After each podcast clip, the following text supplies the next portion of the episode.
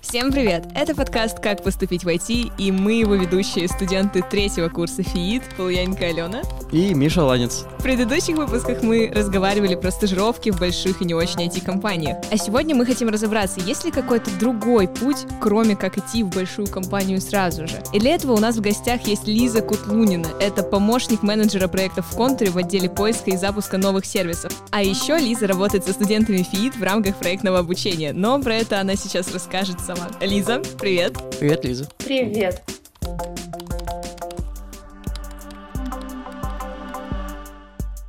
Первую очередь хочется узнать у тебя, Лиза, а чем ты вообще занимаешься в контуре? Что ты можешь назвать своим профилем? Ой, с профилем сложно, но в контуре я работаю два с небольшим года, с сентября 20 коронавирусного года. С самого начала я пришла работать в акселератор, на тот момент я была скаутом, то есть я искала внешние стартапы, с которыми нашей компании было бы интересно посотрудничать. Потом у меня был долгий тернистый путь, когда я успела поработать помощником менеджера в EdTech проекте, одним из организаторов акселератора, и вот сейчас я работаю помощником не просто менеджера, а целого директора по новым продуктам. Но про профиль тут сказать сложно, менеджерский профиль. А менеджеры, знаете, такие люди, они делают все, начиная от э, адаптации новых сотрудников и иногда даже портретов на подбор и заканчивая составлением всяких таблиц для бюджетирования. Всего понемножку. Мастер на все руки получается. А как ты вообще к этому пришла? Ну вот вкратце, ты вот сразу после школы поняла, что хочу там стартапы, проекты обсуждать и так далее? Или вот ты кем-то поработала, потом вам-вам, и вот ты здесь. Я вообще училась в Сунце, самой, наверное, лучшей, или, по крайней мере, одной из лучших физмат-школ этого города. Поэтому всю старшую школу вокруг были люди, которые очень много говорили про IT. И я тоже, конечно же, думала, что я поступлю на матмех, все будет классно. Но что-то пошло не так, я поступила на философский факультет, проучилась там, получила красный диплом. До сих пор не знаю, зачем он мне нужен, потому что его даже не спросили при трудоустройстве. И, значит, где-то на четвертом курсе философского факультета я начала думать о том, что кажется, что выпуск близко, и в жизни придется чем-то зарабатывать. И я, как хитрый человек, решила, что это как-то все мне не нравится, я хочу пойти в магистратуру, чтобы еще немножко потянуть это время. Чтобы поступить в хорошую магистратуру, я тоже решила немножко читернуть. Я пошла на Олимпиаду внезапно от Яндекса и внезапно по социологии. И что самое интересное, я ее выиграла. И вот в качестве такого приза Яндекс предлагал, во-первых, поступление в магистратуру без конкурса, в том числе там вышку и другие вузы, и стажировки в разные крупные компании, там, начиная от всякого телекома и заканчивая какими-то более исследовательскими историями. Можно было выбрать любую из компаний для стажировки, некоторые предлагали деньги, некоторые предлагали блестящие возможности, но я выбрала контур. После двух недель стажировки мне сказали, что все со мной не готовы расставаться, я, я остаюсь. Так что судьба сложилась очень интересным образом, почти что без моего участия, и в итоге мне так понравилось работать, что я забила на магистратуру, и вот я здесь. Получается, ты выбрала контур, и контур выбрал тебя. Хэппи-энд. Занавес. У нас случился матч с первого взгляда. Перед тем, как перейти к следующему вопросу, я бы хотела немножко для наших слушателей рассказать, что это вообще за предмет такой основы проектной деятельности. Возможно, некоторые из вас проходили его в школах, по крайней мере, там, где мы с Мишей учились, у нас было что-то около похожее на это. В рамках ФИИД у нас этот курс идет, по-моему, как раз-таки все четыре года. И на основах проектной деятельности на втором, на третьем и на четвертом курсе мы берем под свое курирование какой-либо проект. Например, на втором курсе мы сами выбирали для себя проекты, продумывали себе четкое ТЗ, вообще думали обо всем только самостоятельно. На третьем курсе, где мы сейчас с Мишей учимся, у нас есть, скажем так, работодатели, которые дали нам определенный проект, пул проектов, из которых мы могли выбрать. Например, каждую неделю мы с ними созваниваемся, обговариваем какие-то детали. Все то, как происходит во взрослой настоящей жизни. Вы вы работаете над чужим проектом, но вам за это не заплатят. это грустно, но это зато очень круто поднимает скиллы. Например, я сейчас работаю над проектом для Тинькофф путешествий. Обалдеть. А я не знаю, на кого мы работаем, но мы делаем агрегатор репетиторов, что-то типа repetitors.ru, но свой со своими классными приколами. Ну и, в общем, после всей этой истории про наш курс мы хотим узнать у Лизы. Лиза, расскажи, пожалуйста, кем ты выступаешь на этом курсе, что ты делаешь, чему учишь студентов? Вообще, в, в этой деятельности я тоже оказалась почти случайно. На стафе в контуровской корпоративной сети появилось объявление от Вани Домашних, что он ищет заказчиков и кураторов для студентов третьего курса.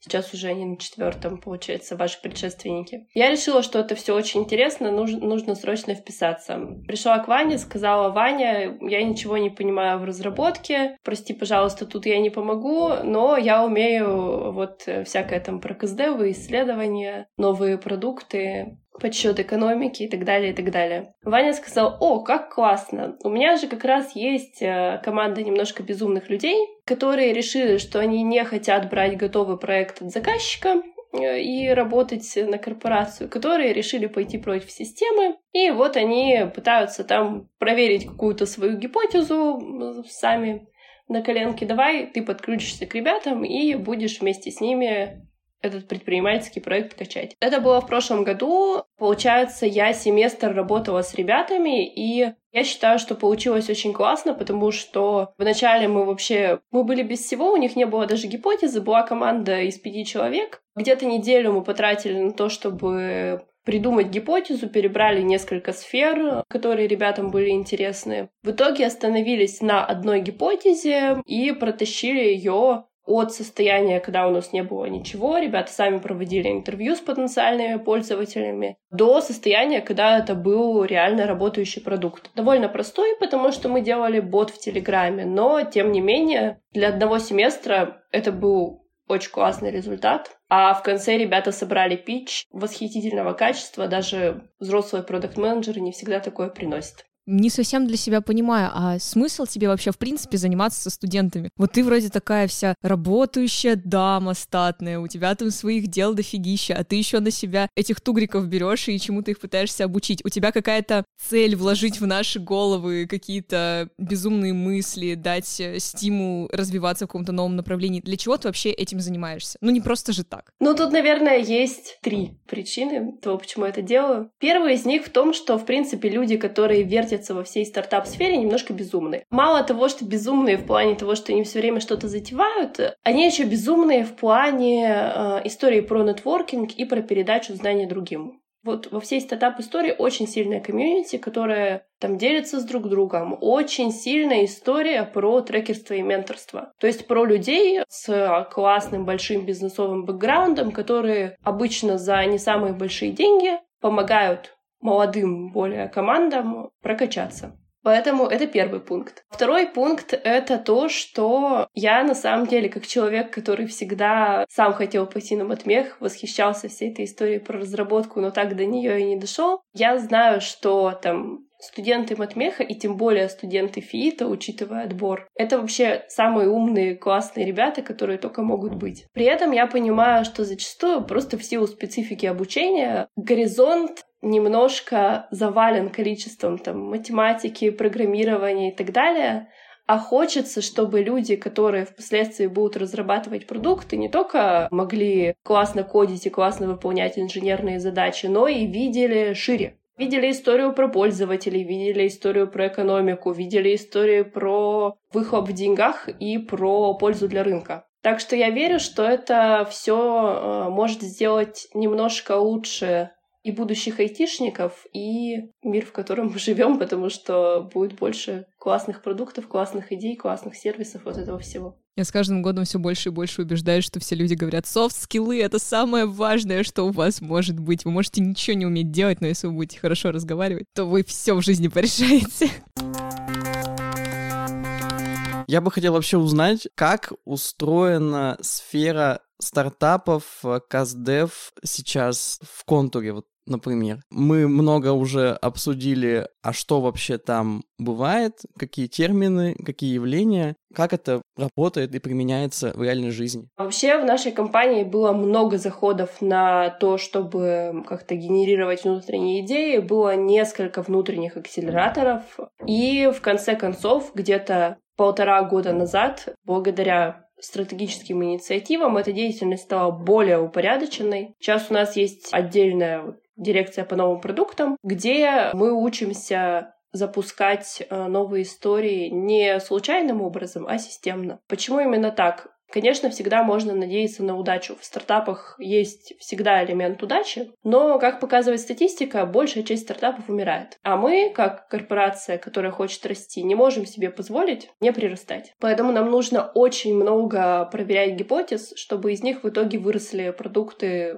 типа диадока и экстерна там в перспективе пяти или даже десяти лет. Так что сейчас у нас есть э, довольно развернутая инфраструктура, которая помогает. Там есть э, маркетологи, бизнес-исследователи, разработчики, которые помогают там собрать на коленочный MVP. Собственный штат трекеров из 15 человек с экспертизой в супер разных бизнесовых сферах, начиная от фэшена до какого-нибудь производства. И есть команда из э, почти 30 менеджеров, каждый из которых проверяет какую-то гипотезу нового продукта. И в перспективе, надеюсь, хотя бы некоторые из этих проектов станут большими взрослыми продуктами, приносящими прибыль. То есть, получается, в контуре есть продукты, которые как-то уже исторически принадлежат компании или там появились очень давно, а есть вот э, новенькие стартапы, которые растут и как бы перерастают во что-то все более большое. По сути, этот формат близок даже не к работе стандартных корпоративных акселераторов, а может быть ближе к формату стартап-студий, где проверяется очень много гипотез на конвейере, потом э, часть из них получает инвестиции и растет дальше. Лично я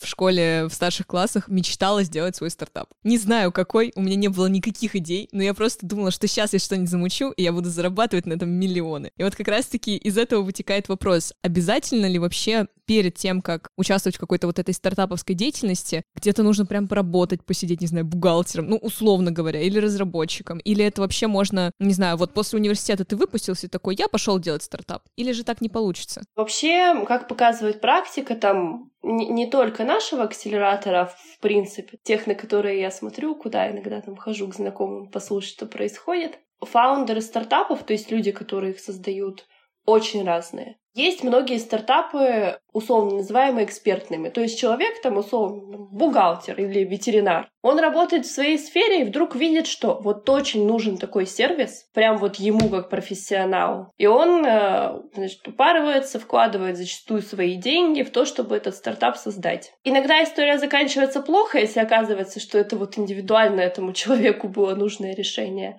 А иногда действительно блин, вся сфера ждала, и человек свою внутреннюю экспертизу соединил с технологией, и получилось классно. Иногда бывает, что стартаперы — это люди, которые работали в найме, а потом им надоело. Ну, то есть человек там работал в корпе, понял более-менее, как работают эти процессы, а потом э, он выгорел от бюрократии, еще от чего-то, и выходит на рынок такой, так, я знаю, как это работает, теперь я могу сделать это в одиночку. Бывают стартаперы очень молодые. Вот реально мы работали недавно с парнем, который делает стартап, связанный с голосовым ассистентом, он учится в магистратуре. То есть почему бы нет? Если у человека есть какой-то бэкграунд, полезный для создания продуктов, доля какой-то чуйки, чтобы заметить на рынке тренд, то возраст тут не помеха точно. Мне, например, пришла гениальная идея какая-нибудь. Например, вот я хочу сделать штаны с э, беспроводной зарядкой, встроенной в карман, чтобы ты мог носить телефон внутри и заряжать его. Что мне вообще делать с идеей для стартапа? Куда идти? Можно ли вообще, например, продать идею кому-то? Как это вообще работает? Если ты хочешь реализовывать свой стартап, то у тебя есть, по сути, две ветки. Либо ты отчаянный человек и готов в это вкладывать свои средства и свои силы, ну, то есть ты, ты сам начинаешь нанимать инженеров, которые тебе спроектируют зарядку, швей, которые сошьют штаны, патентовать, создавать сайт и так далее. Ты можешь пойти по этому пути. И второй путь — это попытаться найти поддержку вовне. Есть инвестиционные фонды, есть бизнес-ангелы, то есть, ну, по сути, частные лица, которые готовы во что-то инвестировать. Есть корпорации, которые готовы вложиться в какие-то идеи, в которых они видят потенциал. Но в чем проблема? Почти никто не готов вкладываться в идею на стадии ноль. То есть, если ты просто придешь и расскажешь, вот как ты сейчас рассказываешь голосом, то тебе скажут, ну, классно, мальчик, иди, иди сам шей. Обычно для того, чтобы вложиться, нужна идея на какой-то стадии проработки. То есть, аля, знаете, я придумал классную идею, но не только я считаю ее классной. Я провел исследование, опросил такое-то число людей,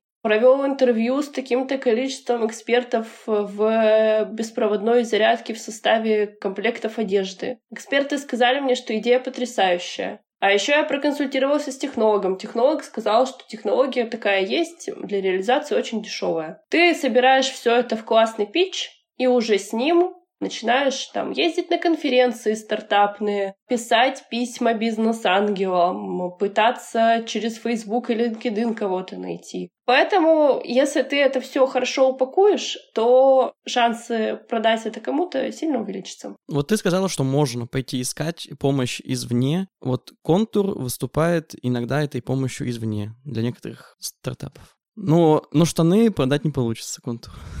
Тут э, в чем история? Корпорации всегда довольно консервативны в том плане, что банк скорее вложится в финтех-сервис, чем в инновационную конструкцию штанов. Компания, производящая программное обеспечение, тоже скорее вложится в программное обеспечение, чем в, там, не знаю, чем в те же самые штаны. Поэтому действительно там и мы, и другие корпы часто даже прицельно охотятся за стартапами на рынке, но обычно мы ищем то, что комплементарно текущему бизнесу, то есть то, что его может усилить. Либо, по крайней мере, то, что там продается в похожих клиентов. А если у меня, например, есть идея по какому-нибудь стартапу вот специально для контура, но я при этом не являюсь сотрудником контура, вообще являюсь сотрудником другой компании, мне кажется, это предательство, но окей, представим гипотетическую ситуацию. Куда мне идти? Кому мне об этом рассказывать? Мне тебя надо откуда-то выхватить, где-то тебя найти и сказать, Лиза, слушай, у меня гениальная идея. Или есть какой-то сервис, куда можно отправлять там свои идеи. Потому что я знаю, например, что в той же Яндекс Музыки при разговоре с техподдержкой есть прям отдельная вкладочка «Предложить идею». Есть ли что-то подобное в контуре это, это не стартап, Алена. А вдруг у меня есть для них стартап, что я вот, э, не знаю, сервис, который пишет музыку за тебя. Капец, как не хватает, если честно. У контура я говорю, что мы сами проверяем гипотезу о проверке гипотез, поэтому системно сотрудничество с внешними стартапами мы запустили недавно. И там э, был прямо лендинг, который мы пиарили на VC, Хабре, каких-то других ресурсах, э, где можно было оставить заявку. Ты, как носитель гениальной идеи, могла написать об этом. И если на первом этапе рассмотрения идея покажется здравой и классной, с высоким потенциалом, то мы приглашали питчить э, уже к руководителям направления контура. И так вот как раз некоторые небольшие стартапы получили свой шанс.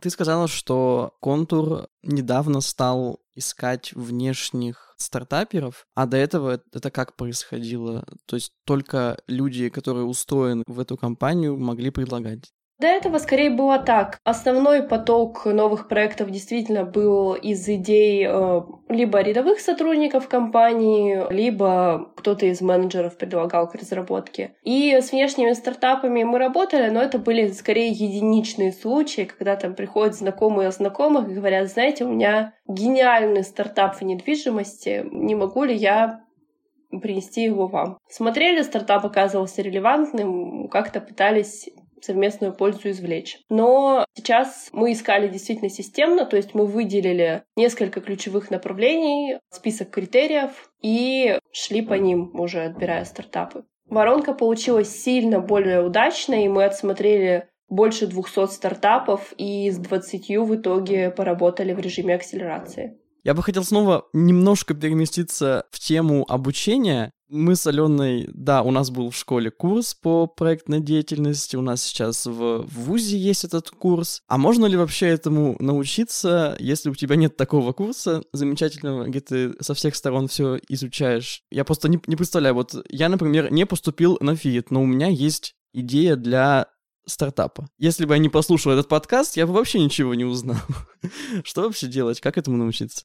Научиться непосредственно стартаперству без практики кажется невозможно. Но есть близкая к этому сфера, по сути, продуктового менеджмента, где тоже история про создание новых продуктов. И как раз по продуктовому менеджменту очень много всяких разных курсов. Там, э, в принципе, знания релевантные будут в том, как с нуля там исследовать пользователей, получать данные от рынка, там, проектировать какие-то первые версии решений и так далее. То есть, в принципе, эти знания можно получить. Плюс ко всему, если говорить о сфере уже самих стартапов, то тоже многие знания сейчас находятся в доступе. Особенно если уметь гуглить, а если еще уметь гуглить на английском, то вообще можно найти во-первых, история успеха, как другие люди это делали. Во-вторых, какие-то более или менее универсальные роадмапы, через какие процессы нужно пройти, чтобы свою идею от стадии хотя бы 0 до стадии 1 довести. Но, как я уже сказала до этого,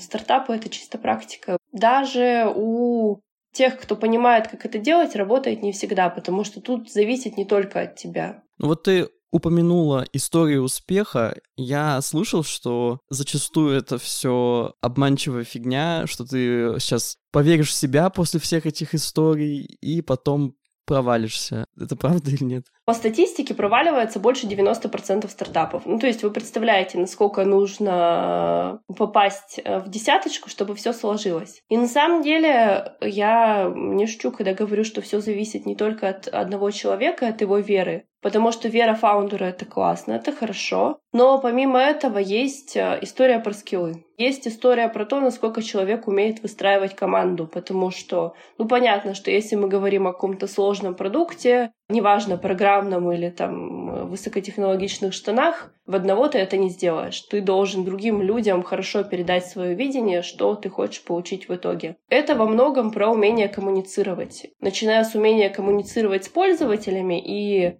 получать от них корректную информацию, а не думать, что если человек тебе сказал, что да, я куплю и, и ушел от тебя, то это значит, что он точно купит. И заканчивая коммуникацией там с инвесторами, ангелами, фондами, потому что развиваться чисто на своих средствах — это очень сложная затея и очень рисковая.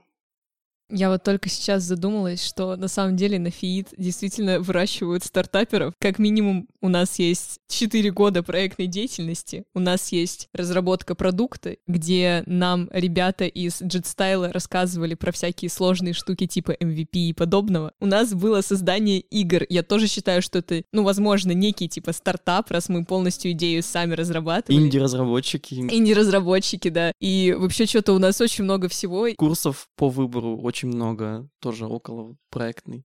Короче, поступайте на ФИТ, все будем с вами стартаперами, сделаем Мише его штаны наконец-то.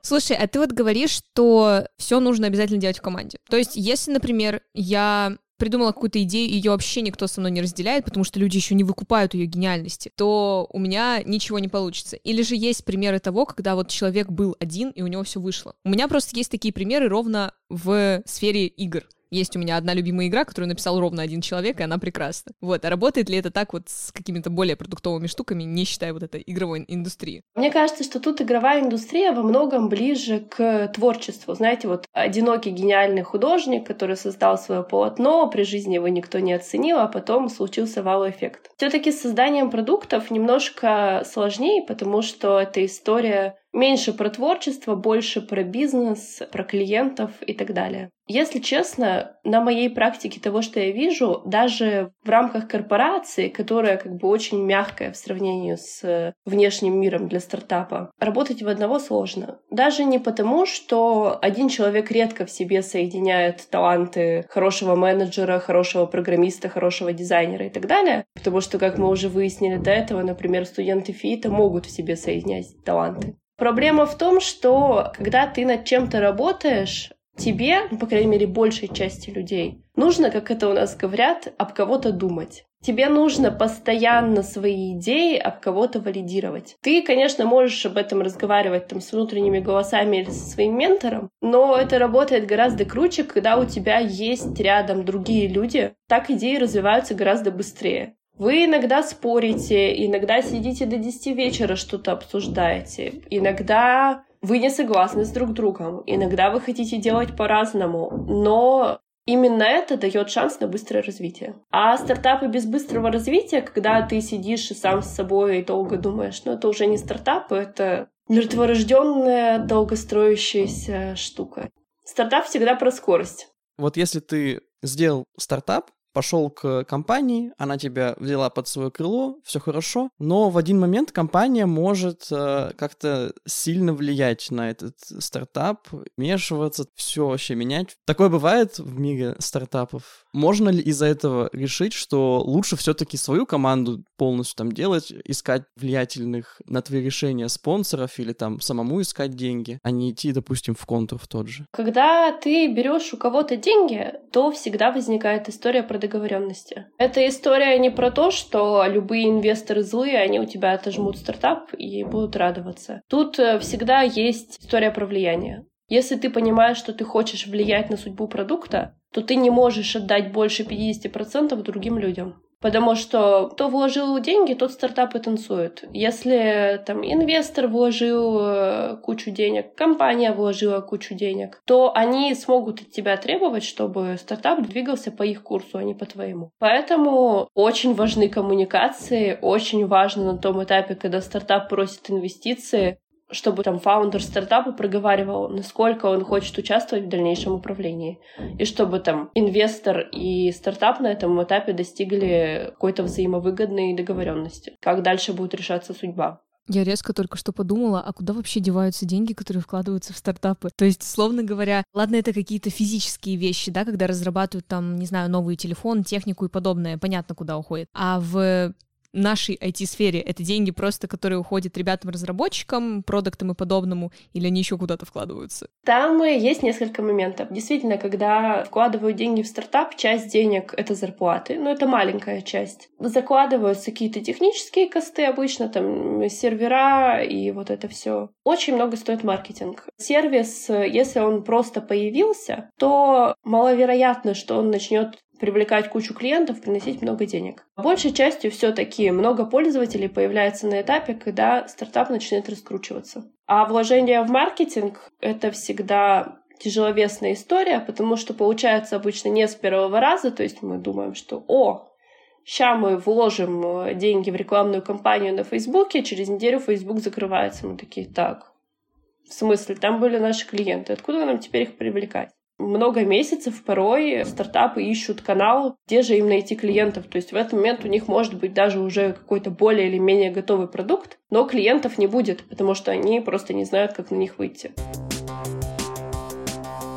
Насколько возможно, работая самым там обычным программистом на C-Sharp в контуре, взять и предложить идею и, возможно, даже начать делать что-то свое. У нас было несколько таких прецедентов, когда приходили люди даже не то, что программисты на C-Sharp, а, например, как раз там ребята из продающих подразделений, ребята из техподдержки, предлагали какие-то свои идеи. Это поощряется. Ну, то есть нет такого, что у нас в компании есть там кастовая система, что если ты не менеджер или не разработчик, то ты идею предложить не можешь. Ты можешь ее предложить, более того, ты можешь над ней начать работать, но тут всегда возникает момент, что если у человека есть его основная работа, и он параллельно хочет что-то проверять, то это дается очень тяжело. Потому что стартапная история требует не только очень много веры, но и очень много вложений во времени. То есть человек, который условно менеджер этой идеи, должен вкладывать кучу своего времени и своих сил на то, чтобы именно этим заниматься. Не всегда получается у людей резко сменить сферу, резко сменить работу, потому что понятное дело, что если ты работаешь в продажах, и это там твой основной род занятий, ты не можешь просто встать, выйти, сказать все, до свидания, теперь я менеджер продукта. Но так не работает. Это первый момент. У нас, по крайней мере, это ровно так и работает, вне зависимости от того, кем ты являешься в компании. Ты можешь в любой момент предложить своему тим-лиду какую-то идею продукта, и если он скажет, что это классно, то ты автоматически становишься его продукт-менеджером, условно говоря, и работаешь чисто над этим продуктом. Вот как ты говорила, что для стартаперов очень важен нетворкинг. И у нас как раз-таки появился нетворкинг-сервис, вот в котором я сейчас работаю. И он появился буквально из ниоткуда. Просто чел сказал, что ну вот что-то не хватает, надо, наверное, сделать. Что-то потыкались, посидели и сделали, и вообще классно работает.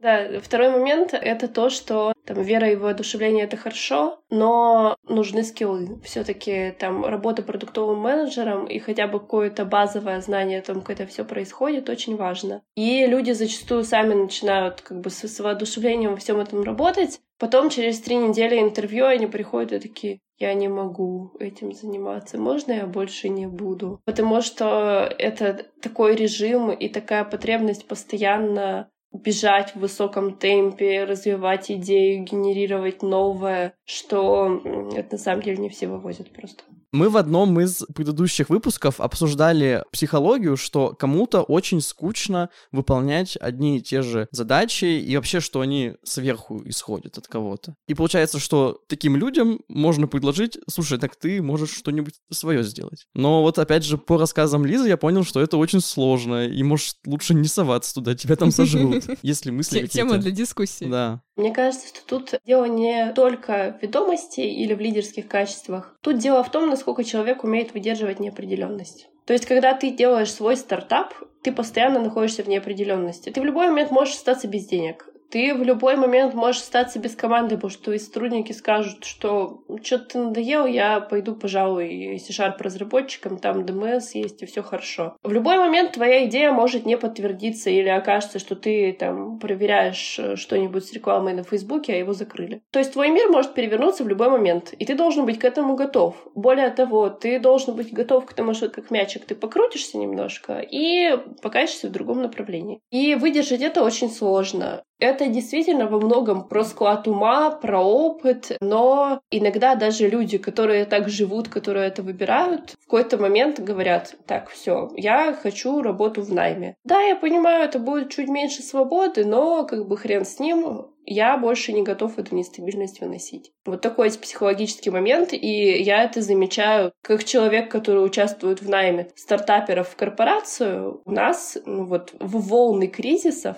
приходят сотрудники портрета чисто предпринимательского, которые в найме не работали там лет 6, 7, 10, некоторые никогда в найме не работали, но сейчас они трудоустраиваются и говорят, я понимаю, будет чуть меньше свободы, но я к этому готов в обмен на стабильность. Такое чувство, что людям нужно просто полгода вести проект, потом полгода работать в найме и так по кругу, чтобы никто не уставал и все было хорошо. Все жили в счастливом мире. За полгода ты свой проект не разовьешь, максимум ты сможешь э, устать, разочароваться, пойти в корпорат, поработать там полгода, но за полгода, опять же, у тебя навряд ли будет фантастический карьерный рост. Раз мы про полгода заговорили, а как много времени обычно вкладывается вот от э, этапа задумки до этапа хоть какого-то работающего проекта? Ну, у нас э, есть более-менее стандартизированные сроки, потому что, как я говорила до этого, мы пытаемся строить э, а-ля конвейер, который будет выпускать продукты к шоколадке. Обычно от стадии идеи, то есть вот нулевой стадии, когда мы сидим и пытаемся что-то правдоподобное придумать, до стадии, когда компания готова вкладываться в MVP, проходит 3-4 месяца.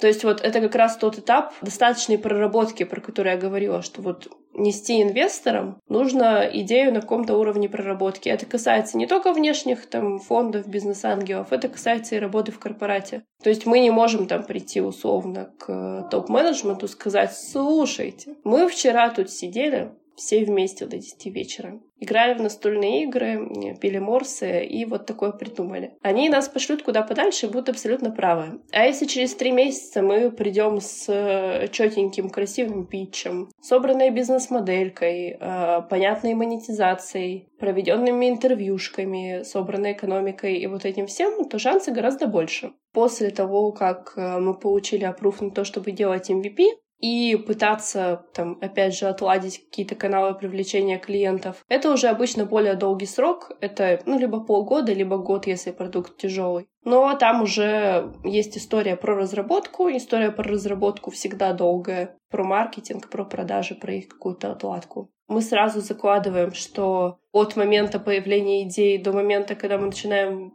получать какие-то значимые деньги, это действительно 3-5 лет. У стартаперов шансов больше быстро получать деньги. Ну, там и рисков больше получается, раз уж 90% из них прогорают. Рисков больше, да, и опять же вопрос про то, что если вы делаете продукты для бизнеса, то это чек больше, чем когда вы делаете продукты для физлиц. Так что штаны лучше сразу для корпорации отшивать. Весь контур одену, получается. Вот представим такую ситуацию. Я закончил школу, вот у меня есть идея со штанами. Или что-нибудь другое, ладно. Что-нибудь более адекватное. Я ее там, ну, более-менее продумал. И хочу вот как-то собирать команду и что-то над этим делать все. Самые первые-первые шаги, как бы ты советовала в таком случае поступать? Ну, первое, что я бы посоветовала найти, это найти кого-нибудь, кто имеют чуть больше опыта в этом. Не обязательно сразу искать какого-нибудь потрясающего ментора, трекера или кого-то еще. Достаточно, может быть, там через знакомых поискать какого-нибудь человека, который работает в бизнесе, делает свой бизнес, может быть, пусть даже небольшой и простой. В любом случае, человека, который уже что-то поделал руками. Когда ты там работаешь с кем-то, у тебя всегда появляется больше амбиций, больше желание там укладываться в сроки, двигаться к целям и так далее. Или там, не знаю, с друзьями хотя бы поспорить, что вот через столько-то ты сделаешь хотя бы какие-то шаги. Второе, менее эмоциональное, более рациональное, на самом деле сейчас все это настолько развито, что есть много студенческих акселераторов, и более того, есть даже акселераторы для школьников. Это немножко другой формат, э, чем бизнес-акселераторы обычные. Там все-таки больше уклон чуть в сторону обучения, но все равно это хороший шанс погрузиться в эту сферу, найти, опять же, людей, которые со всем этим работают, и сделать какие-то первые шаги. Напоследок мы хотим услышать от тебя несколько советов по тому, как вообще решиться на то, чтобы открыть свой стартап, а не идти в какую-нибудь маленькую фирму работать на большого дядю. Точка банк. Там нет большого дяди Миша, у нас холократия. В общем, нам нужны пара советов. Вы понимаете, что вы спрашиваете это у человека, который э, сам выбрал корпората, причем сознательно выбрал. И даже сейчас, поработав со стартапами, я еще больше убедилась, э, что я вот как раз тот человек, который свое делать не пойдет. Максимум, если мои друзья талантливые что-то соберутся делать, тогда, может быть, вложусь в их стартапы. Мне кажется, что проще всего решиться делать стартап, как это сейчас прозвучит э, в контрасте со всеми моими прошлыми разговорами про то, что это должно быть основной деятельностью. Решаться делать что-то свое надо, когда у тебя есть какая-то хотя бы более-менее там безопасная зона. Или подушка безопасности. То есть, когда ты понимаешь, что тебе сегодня есть что кушать, и завтра будет что кушать. Лучше начинать делать вот из этого состояния, чтобы не дойти совсем до кризиса. Это первое про такую материальную и психологическую составляющую, чтобы быть хоть в каком-то ресурсном состоянии. Второе — это искренне интересоваться. Стартапы не работают без искреннего интереса. В этом плане работа в корпорате, конечно, проще, потому что там ты пришел, закрылся монитором, и на, на каких-то должностях даже высидишь так. А в стартапах нужно постоянно интересоваться, постоянно интересоваться тем, что происходит на рынке. Потому что если ты не интересуешься, ты продолбаешь э, интересные тренды, ты продолбаешь то, что твои рекламные каналы вчера запретили, а ты там продолжаешь откручивать бюджеты, упускаешь возможности и теряешь деньги.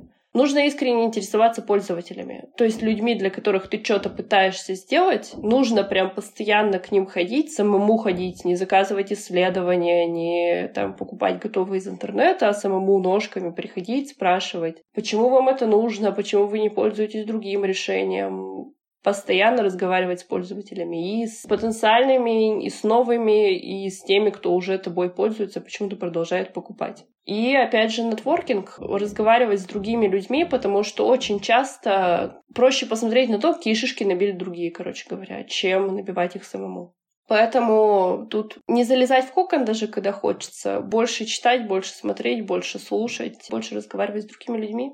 Хочется обсудить bad ending. Что происходит с проектами, которые не взлетели, которые поначалу нормально начались, но потом оказалось, что все плохо, пользователей нет. Что с этим делать дальше? Что люди обычно с этим делают? Мы говорим про сценарий, когда это в рамках корпорации или фонда, или когда это самостоятельный стартап. Да, в рамках самостоятельного открытия стартапа вот ты провалился, у тебя было куча денег от инвесторов, не твоих, и ты не знаешь вообще, что делать дальше, потому что проект больше не работает, и вряд ли он взлетит. Инвестора требуют с тебя деньги, а ты такой пук-пук, а у меня ничего нет, оно сломалось. Нет, ну это уже другой сценарий, там уже в тюрьму тебе нужно. Ну, там, да, там э, сценарий банкротства, у нас э, есть люди, которые в команде, в смысле, которые такое проходили, у них там было типа на, на твоих фаундеров 150 миллионов на невзлетевший стартап. Процедура банкротства неприятная, не советую вам. После нее, во-первых, свой бизнес несколько лет нельзя открывать, а во-вторых, в найме нельзя работать тоже несколько лет. То есть ты должен сидеть э, с голой попкой и думать о жизни и своими ошибками. Давайте так, если есть хотя бы какие-то сигналы того, что не летит, и они есть достаточно продолжительное время. Ну, то есть вы там, не знаю, вы делаете стартап уже год, у вас до сих пор 5 клиентов. Все остальные люди говорят вам, что им нужны не штаны с зарядкой, а рюкзак с зарядкой. Покупать отказываются. Те пять пользователей, что есть, это ваши мамы и папы и лучшие друзья. И вы что-то понимаете, что дальше дело не идет. В этом случае проще отказаться. То есть закрываться стартапу лучше не тогда, когда вы уже там набрали кучу денег от инвестора, а на том этапе, когда, ну вот, та часть вас, которая отвечает за здравый смысл, вам говорит, что нет, тут нет рыбы, все окружающие вам говорят, что платить за это не будут, нужно успокоиться. Отказаться от своих идей — это, наверное, самое больное в работе стартапера, даже больнее, чем терять деньги, но это нужно. Прям must have, вот умение здраво проанализировать ситуацию и отказаться. Карпе точно так же в этом плане. Может быть такое, что идея нормальная, но реализация и как-то вот все пошло не так, а вот сама идея в основе нормальная. Бывает такое вообще или нет? Ну, конечно, такое бывает, особенно если мы говорим э, о программных продуктах. Бывает такое, что идея была не своевременна, то есть рынок был не готов, пользователи были не готовы. Бывает, что реализация была настолько плоха, что пользователь вроде как хотел закрыть этот сценарий, но открыл, увидел интерфейс и такой нет я переживу без этого приложения, я им пользоваться не буду. Такое действительно случается, но очень сложно отделить, как и в случае успеха, сложно сказать, что сыграло на успех. Это был менеджер талантливый, это разработчики потрясающе разработали, или там интерфейс был так гениален, что э, пользователи открыли и влюбились. Точно так же и с провалом. Не всегда можно точно диагностировать, что, что именно было проблемой. Это была неготовность рынка, это мы вышли не на тех пользователей, или этот продукт был из палок и желудей сделанный. Как же много всего интересного мы сегодня услышали. У меня прям, знаешь, я так преисполнилась на самом деле и очень надеюсь, что... И завтра пойдешь в точку работать. Я и сегодня туда пойду работать. Преисполненная.